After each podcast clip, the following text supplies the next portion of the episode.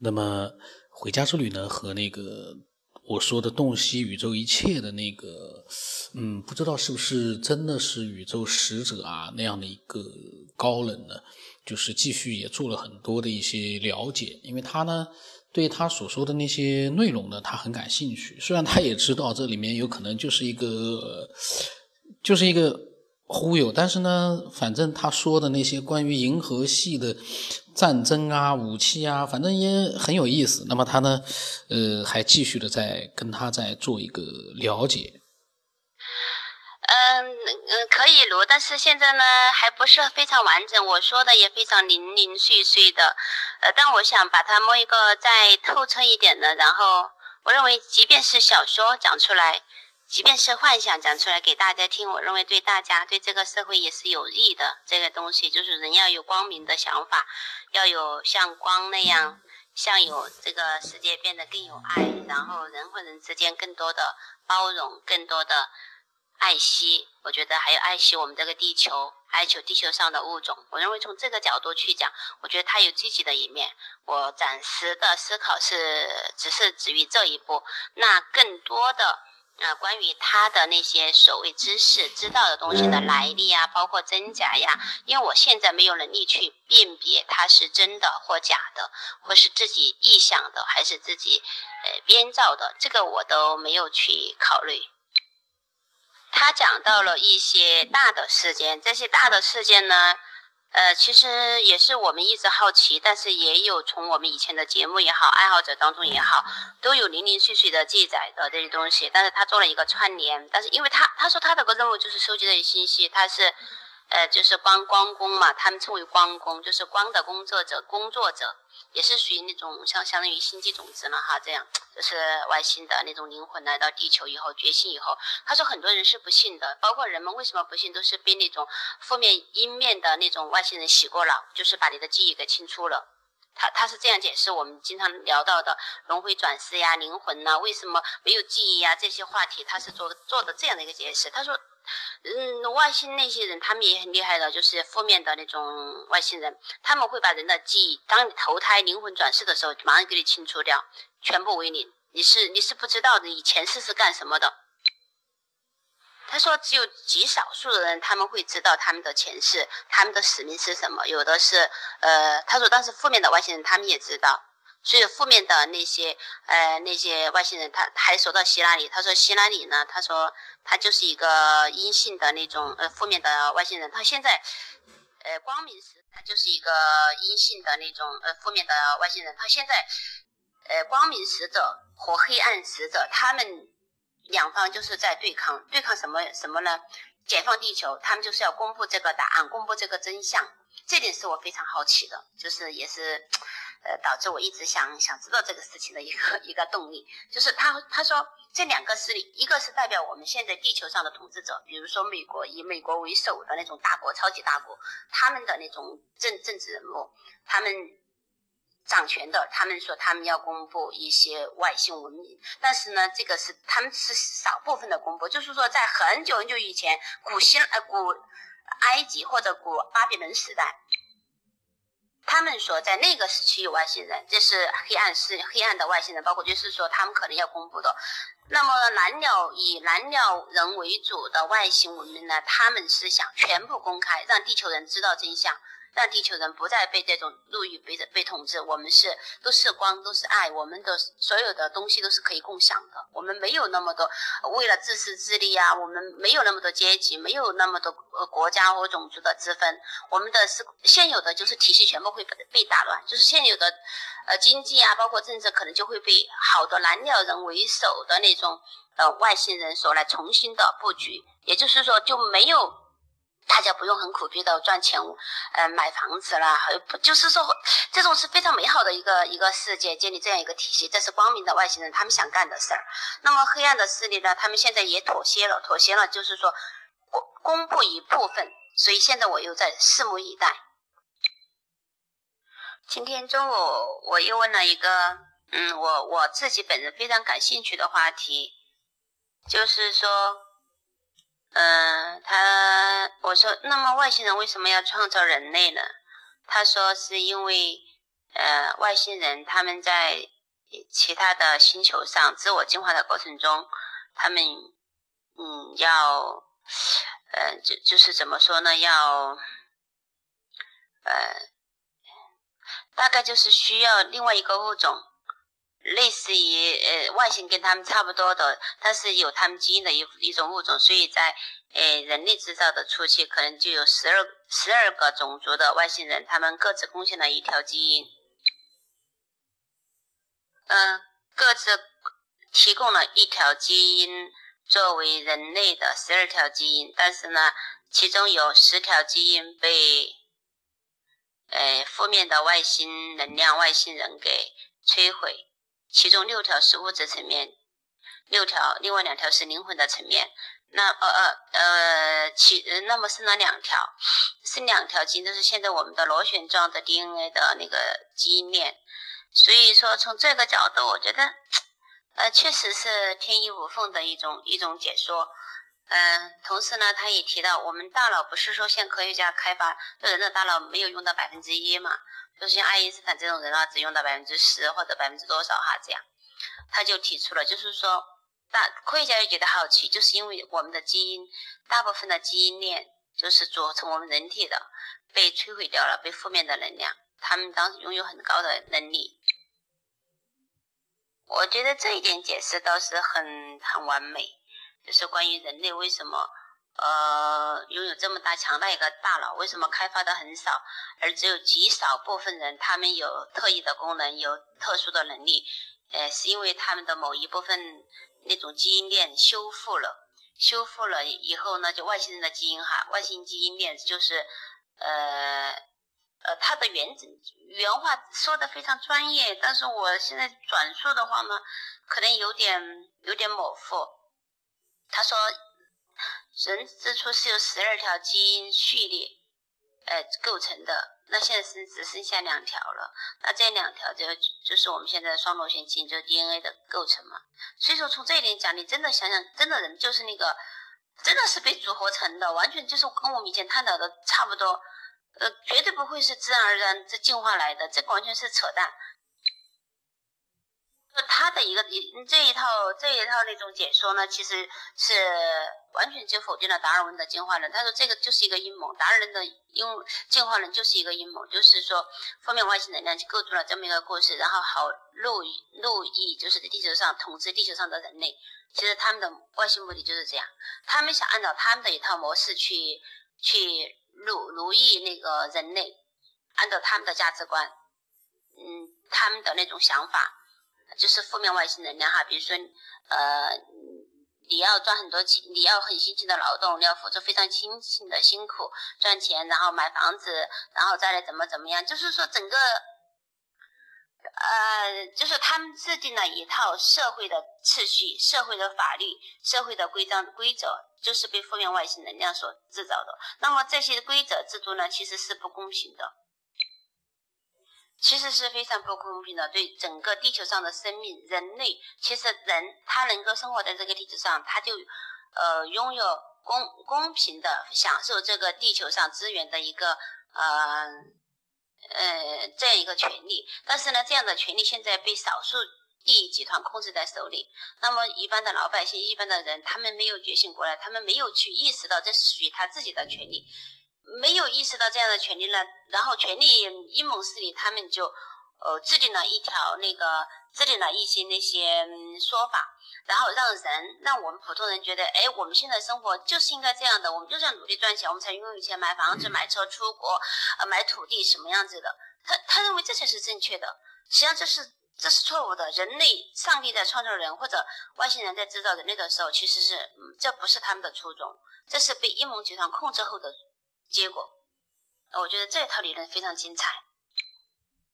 啊，我可能说话的时候说的不太严谨哈，呃，可能那个他说不是十二个基因，是十二条基因序列，相当于有点像我们的双螺旋基因，不是是两条嘛，是交相互像螺旋一样这样这样这样缠绕缠绕的那个基因序列。那么还有其中还有十条基因序列是被捣碎了的，是被就是所谓的负负面的外星能量，他们嗯一直被他们所控制了，捣碎了，就是人类没有办法去。呃，去做一个一个那个。但如果人呢，像特斯拉那样的人，像呃特斯拉，呃，还有就是历史上很多那种很很厉害的那种科学家那种那种人物哈，他们就是基因序列有恢复了，有有的这，因为他总是有有些还是有一些极少数的人，他们的大脑那个可能被开发的比较多一点，他们就出现非常厉害的一些思维方式。我们现在普通人就达不到，都是因为我们被封锁了，我们被控制了。但是我我不明白的是，一个呃呃普通的人，他怎么会这些所有人都不知道的东西，他怎么会知道的呢？你反正多问问他呗，问问他感兴趣的东西，反正也是一个启发，我觉得蛮好的。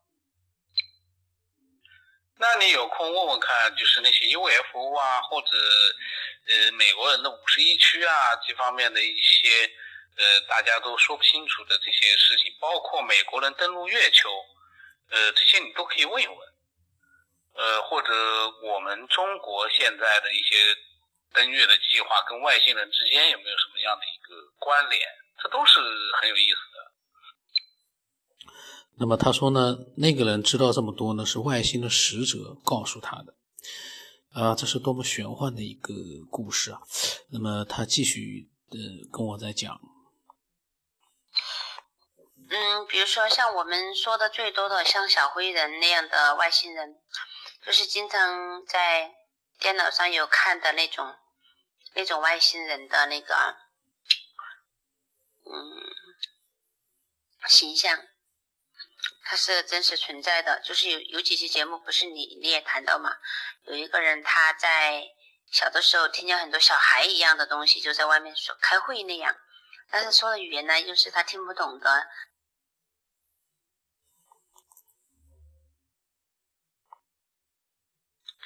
你结合一些这些爱好者零零碎碎的一些描述，然后我也在结合我看到那个巨大的 UFO 的那些经历哈，有的时候你不得不去，呃，去相信这个世界不是我们现在所知道的这个世界，我们所知道的这个世界是被呃统治，是被黑暗势力。嗯，改造过后的世界，这个世界它不是真实的，包括它一切的规则，包括它一切的游戏规则，其实不是这样的。所以这个还是很具有现实意义。我觉得他说的那些呢，也不完全不是。反正我我还是觉得保持一个怀疑的，但是有好奇的这样一个一个心态。呃，这个呢，回家之旅，他是呢抱着怀疑的态度跟他去多了解了解。但是我就突然在想，这个难怪有那么多的所谓的邪教一直就是屡禁不止，原因就是确实有这么那些啊，不是说这个人啊，是说有一些人他确实是具有煽动力的去鼓动了一些一些人，让他们去相信这个世界呢。啊，是有一些东西存在的。这个世界是什么时候会毁灭的？也真的就有人相信了。当然，回家助理讲的这个人，他只是跟他在做一个聊天，他也只是在了解这个人到底是咋回事然后呢，里面他讲到的那些，我们呃，包括回家之旅，我们也只是当一个好玩的一个玄幻的故事在听，并没有说它是真的。因为这玩意儿，你谁相信它是真的？我就觉得，那那要稍微要要。做一点心理辅导，我感觉。那个外星人除了有小灰人，还有蜥蜴人，还有，哎，他说什么？还有什么人？我我我忘记了。他说在地球上有很多这样的外外星人，他们有的是，至于他们怎么运作，他们的什么机制的，我问过他，但是昨天晚上问了以后呢？哎呀，嗯，非常好奇，但是也太困了，所以记得不是很清楚。所以他今天也说你，你慢慢去了解。他说你不要着急，不要你问这么多，有的时候你你也记不下来。他说你跟人家说的时候呢，可能也说不清楚。他说，嗯，所以我觉得这点倒是提醒了我。嗯，这样去理解吧，让你有一个宏观的大的那种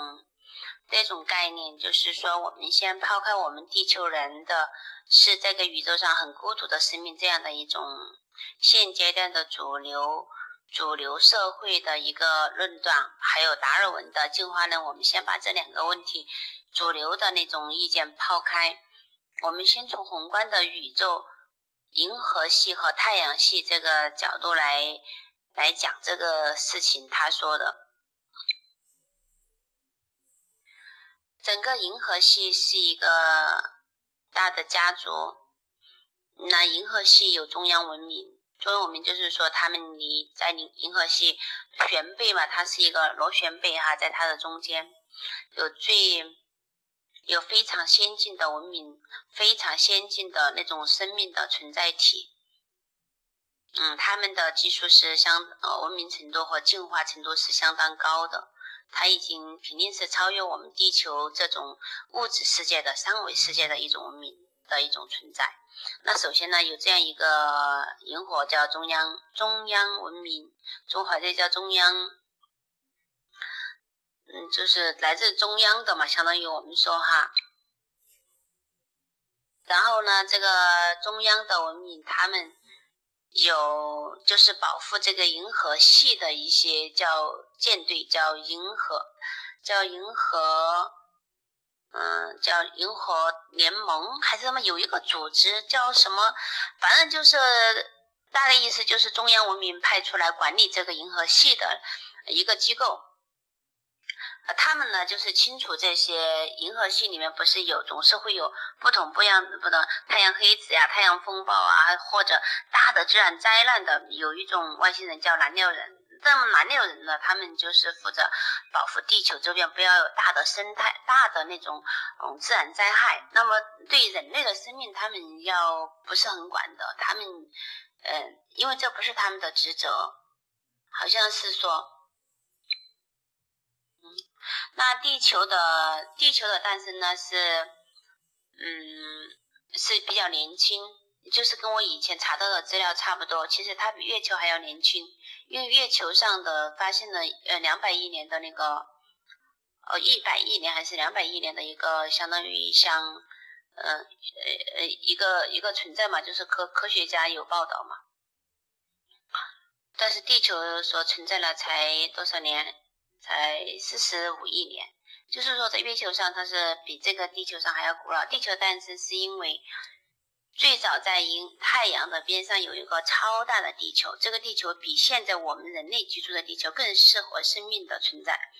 那么这个地球后来因为种某种原因，就是后来就至于什么原因我我也没问，就相当于就爆炸或者就没有了，就变成一个小的那些呃。呃，太空垃圾。好，这个宇宙的次序呢，总是要人去维护的，总是要有人去，呃，去那个的。那么地球的形成，就是在那个大的、超大地球的太阳边上，超大太地球形呃毁灭以后呢，再形成的一个一个星球。那其他外星文明，他们在以前火星和水星上，火火星和木星上都是有有生命居住的。嗯，他们的灵魂呢，都是，呃，有的现在还住在那个地下层，叫阿加森。哎呀，反正好专业，我我完全去复述他那个，我觉得他比一个超级大片还超级大片。嗯，他们我讲的太太丑了，然后讲的一点都不清楚，我自己都不满意。这个呢，我倒觉得倒不是说他讲的不好，而是因为那个人我在怀疑是不是手上拿着本书在跟《回家之旅》在念，拿那本星际小说啊，或者是玄幻小说啊之类的。因为呃，即便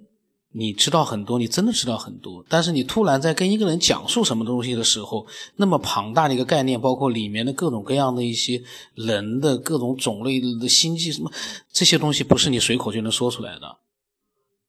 就像你现在去跟一个这个人去，假如说你去描述我们整个一个地球的状态，你都很难一下子去描述的很清楚的。呃，那么他继续说，呃，大概情况就是这样，就是我们地球人被封锁了，地球的已经被封锁了，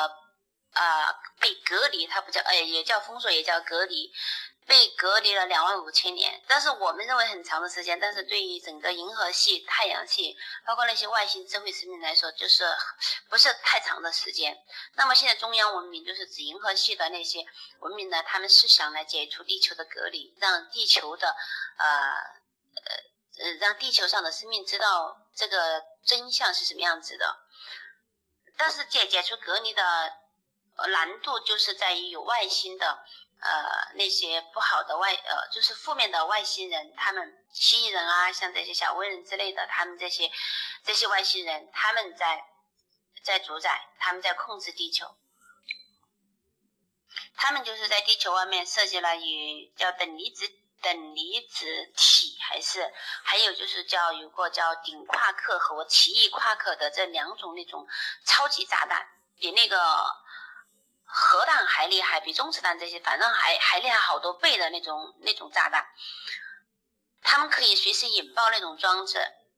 那现在呢，好的那些嗯外星人、银河联盟呢，他们就想要拆出这些的话，现在还需要一些技术难题。但是但是现在，呃，就是叫奇异夸克弹已经拆出了，现在还有那个叫顶夸克弹，这个是非常。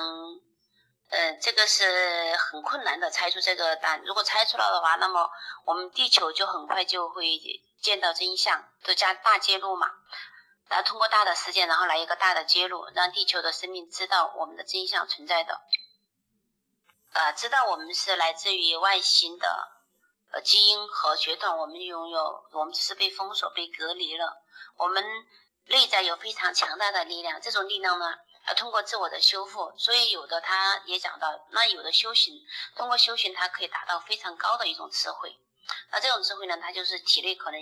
有的基因，也可能修复了一条或者两条这样，或者半条，甚至很短的基因修修复了的话，那么他就开始走上觉醒这一条路上。就是像我们现在这些爱好者，其实很多可能就是，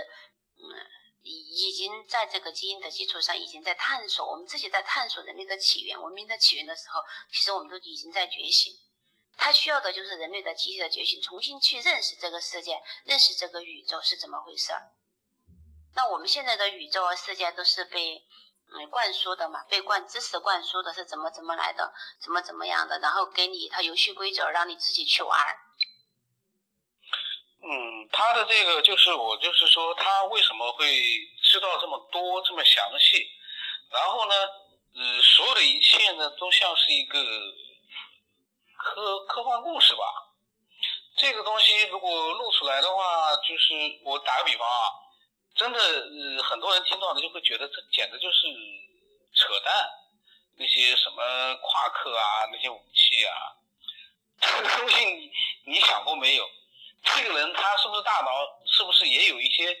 就想问题是不是喜欢有一个自己的世界在那边，就是每天都会去幻想。其实他怎么会知道这么多？这是关键问题。他是因为什么才知道这么多？作为一个爱好者，他为什么所有的这些他都知道很清楚，而且还很肯定？然后回家之旅说呢？他说：“你要谨慎，不要上节目，因为他也觉得这个是很有意思的故事。这个因为因为回家之旅也是一个，就是一个很很理智的人，他当然不会随便的就去相信这样的一个故事真实的。可是呢，他在前面的呃讲述里面也也好像他还挺认同里面的一些内容的。”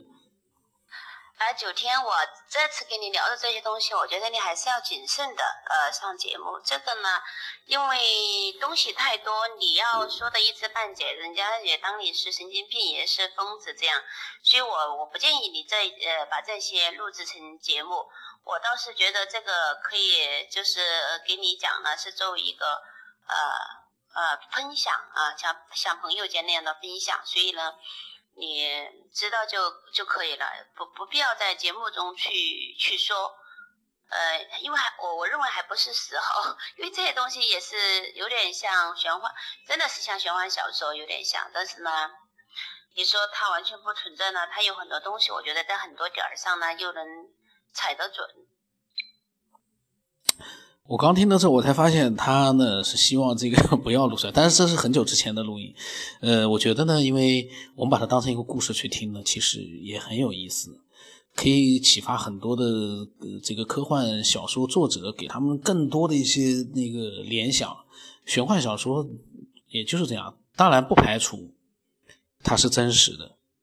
他告诉你，他就明白你。会以为它是假的，所以他也不在乎了，他就把它告诉你了，那又怎么样？但是呢，我个人来讲，我觉得这不是真的，因为这个如果是真的话，我个人觉得这这根本就不可能。呃，什么坏的外星人，好的外星人，这个世界发展，如果他们真的文明发展了那么几万年、几十万年，他们还有什么好坏？这么跟跟我们这个小说里一样的好的、坏的、好人、坏人，哪有那么容易啊？那样的一个高智慧文明，那个好坏怎么分，我们就不知道了。呃，反正呢，后面还有很多的内容，我在想，要不要录呢？把它录出来吧。不管怎么样，回家助理跟我讲了那么多，把它作为一个记录，我觉得也是非常的好。那么，我再放一个他说的一句话，还有我说的一句话，我听听是什么。他能知道这么多，是因为有外星那个代言人使者，蓝料人的一个使者叫什么科里还是什么样子？其实，呃，应该大多数消息都是从他们那里来的，因为他们这些爱好者的话，他们确实是对天文、地理、对那些确实是了解的很多。今天那个独立日上映了嘛，他们几个又跑去看电影，还叫我去，我说我今天有事儿，我去不了。因为眼睛也不能看那个电影太近的那种，他们去看那个全息的那种电影。独立日今天他说那个有真实事件，就是叫外星人入侵的那个一个真实事件。